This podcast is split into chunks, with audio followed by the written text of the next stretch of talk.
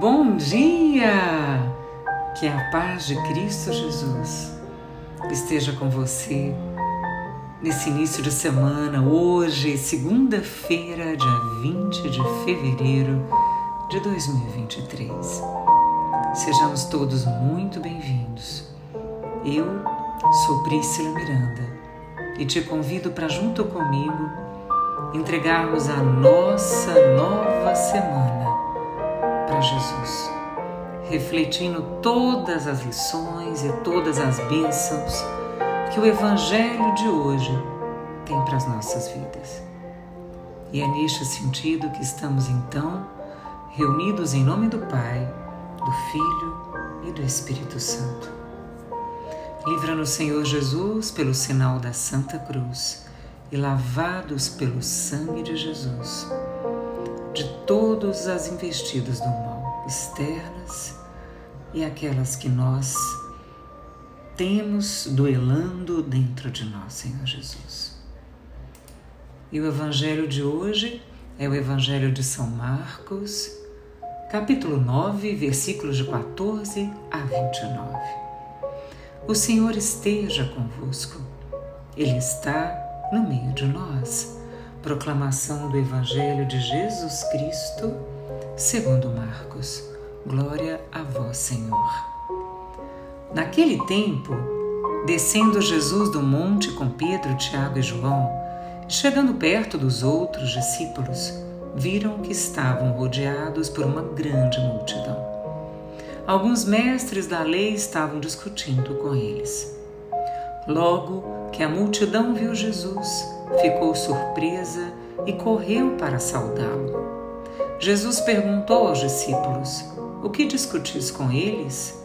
Alguém da multidão respondeu: Mestre, eu trouxe a ti o meu filho que tem um espírito mudo.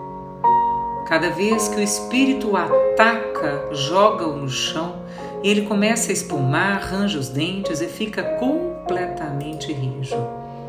Eu pedi aos teus discípulos para expulsarem o espírito, mas eles não conseguiram. Jesus disse: Ó oh, geração incrédula, até quando estarei convosco? Até quando terei que suportar-vos? Trazei aqui o menino. E levaram-lhe o menino. Quando o espírito viu Jesus, sacudiu violentamente o menino que caiu no chão e começou a rolar e espumar pela boca. Jesus perguntou ao pai: Desde quando ele está assim? O pai respondeu: Desde criança.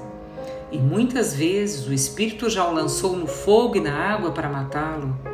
E se podes fazer alguma coisa, tem piedade de nós e ajuda-nos.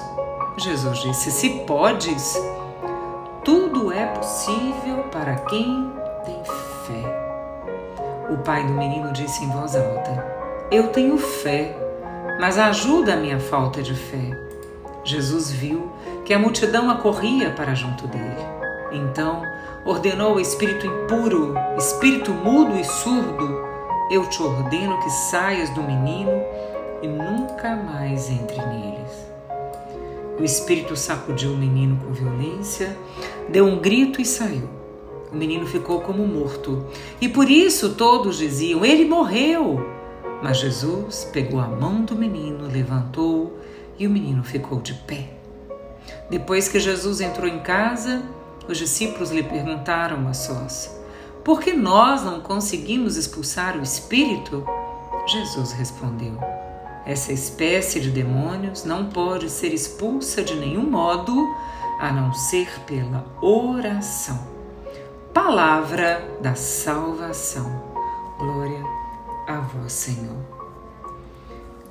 Então, gente, o que Marcos descreve hoje para gente nesse evangelho e que todas as reflexões elas servem para as nossas vidas é que a gente enxerga três situações: um menino possesso, um pai angustiado e a incapacidade dos discípulos. O que mais chama atenção na realidade é que, de um lado, há uma confusão e a impotência dos discípulos diante do fenômeno da possessão, mas do outro, há o poder de Jesus e o poder da fé de um Pai em Jesus, diante do qual nenhum mal tem mais influência. O Pai já tinha pedido antes aos discípulos para expulsar o demônio do seu filho, mas eles não foram capazes. E Jesus ficou impaciente. Jesus pediu para trazerem o menino. E ele pergunta ao pai sobre por quanto tempo o menino está doente. E pela resposta do pai, Jesus fica sabendo que desde pequeno o menino tinha uma doença grave que o colocava em perigo de vida. E o pai pede: Se o Senhor puder fazer alguma coisa, tenha pena de nós, ajuda-nos. A frase do pai expressa muito a situação real nossa de hoje. Senhor, de piedade de nós. Ajuda-nos nas nossas urgências, nos nossos sofrimentos, nas nossas dores. Ajuda-nos. Assim como aquele pai, nós também passamos muitos momentos com a nossa fé abalada. Muitas vezes não temos condições de resolver problemas, notícias que tiram a nossa paz. Mas nós queremos e temos muita vontade de acertar. Jesus sabe disso. Jesus sonda os corações das pessoas que são honestas, que no, na sua privacidade, no cantinho do seu quarto, na igreja, de maneira bem reservada, partilha com Jesus as suas necessidades. Então você consegue perceber que Marcos ele coloca nesse texto várias outras passagens dos milagres de cura e libertação realizados por Jesus como fruto da fé, tanto dos que são curados quanto dos que apresentavam os enfermos. E é para ti e para mim, gente, que Jesus se dirige. Quem eu quero apresentar para Jesus que precisa de uma cura? Ou, Senhor, afasta de mim a escuridão, afasta de mim a desesperança, a angústia, a falta de propósito no meu coração, Senhor. E é desse jeito, gente, então, que Marcos nos faz ver o contraste entre a fé do pai da criança e a pouca fé dos discípulos. Talvez seja por isso então que Jesus lamenta e, sobretudo, procura fortalecer os seus discípulos. E como é admirável, como é bonito de observar a oração simples e confiante de um pai que se apresenta como um homem de pouca fé mas que pede para ser nela fortalecido. Talvez uma das mais poderosas pontes, dos mais poderosos recursos que Jesus nos lembra através dessa passagem é a humildade. Como daquele pai com o coração aflito ora pedindo Jesus que leve a ele a ter mais fé. E Jesus o faz. Jesus liberta seu filho, o pai fica feliz. Mas é hora dos discípulos amoadinhos perguntarem para o mestre: como que nós vamos explicar o nosso fracasso, Jesus? Por que, que nós não conseguimos expulsar o demônio? E Jesus, de maneira muito objetiva, diz: essa espécie de demônios, com nada se pode expulsar a não ser com oração. Assim, gente, então, fica talvez a maior lição desse Evangelho. Nós já sabemos que tanto ontem quanto hoje e amanhã, Jesus fez, continua fazendo e continuará fazendo milagres.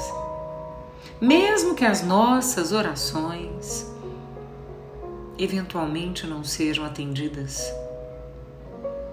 Nós necessitamos, nós temos sede de ficarmos de pé sustentados pela nossa fé, seguindo Jesus. Sabe por quê, gente? Porque tudo tem propósito.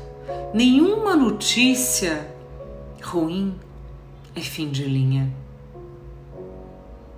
Por isso, quem busca Jesus, mesmo na dor profunda, na tristeza, ainda que a morte venha bater a sua porta, como essa semana eu presenciei uma mãe grávida de nove meses, querida para mim, teve o seu bebê nascendo a termo um pouco mais de 72 horas. Ele voltou para o colo de Jesus mesmo nessa adversidade, nessa dor profunda de uma mãe sepultando um filho. Nós não podemos perder a esperança. Nós precisamos nos abandonar, porque tudo é vontade do Pai. Nós precisamos querer viver bem, inteiros, aqui e agora. Confiar, descansar, esperar com fé em Deus. Isso é maturidade legítima de filhos de Deus. Isso é optar pela vida, porque quem disse que viver seria fácil? Guimarães Rosa diz que a vida requer coragem. Nós precisamos ter coragem para descansar nos braços de Jesus. Porque tanta coisa é mistério da cruz, tanta coisa a gente não compreende.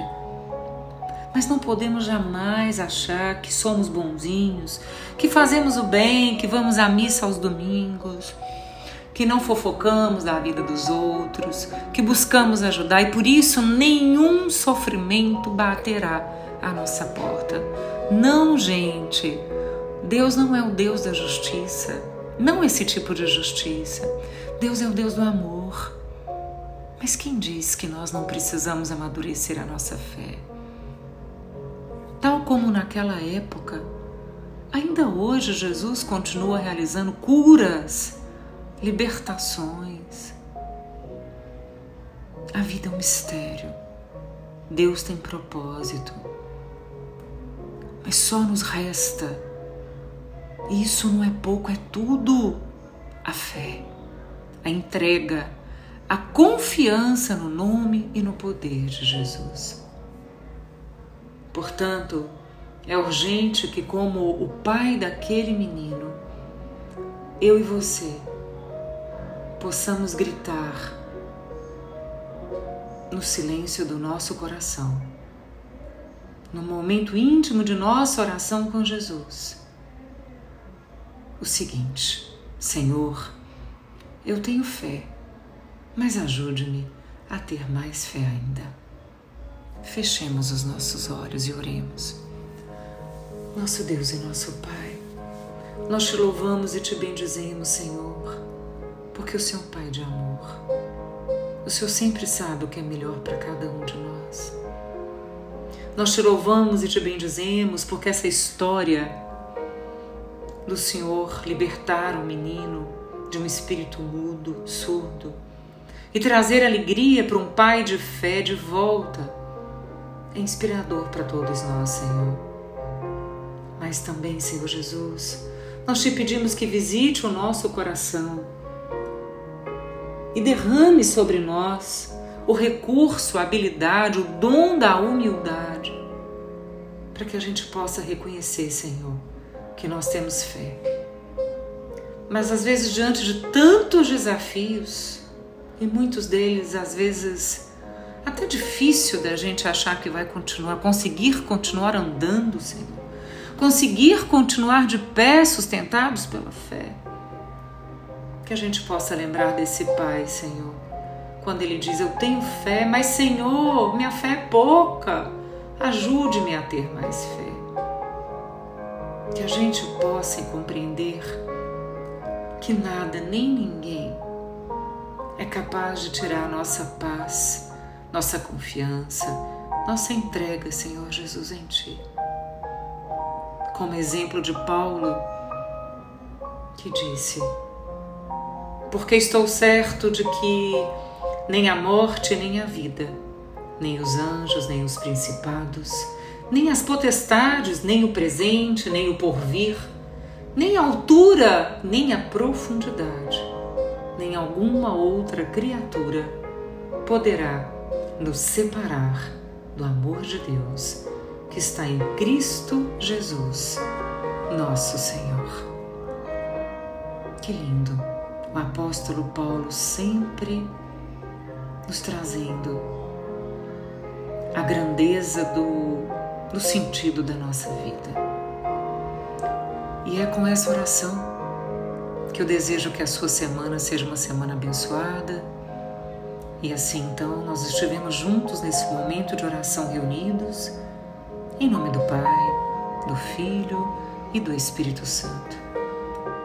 Eu peço a Deus que a sua semana seja uma semana de bênçãos, de paz, de nós desatados, de esperança, de vitória em Cristo Jesus, mas, sobretudo, de uma fé madura e de uma humildade de reconhecer que a nossa fé mais abalada que seja, nós temos vontade de acertar, Senhor Jesus. Por isso, ajude-nos a ter mais fé. Receba meu abraço fraterno nessa semana, Prícila.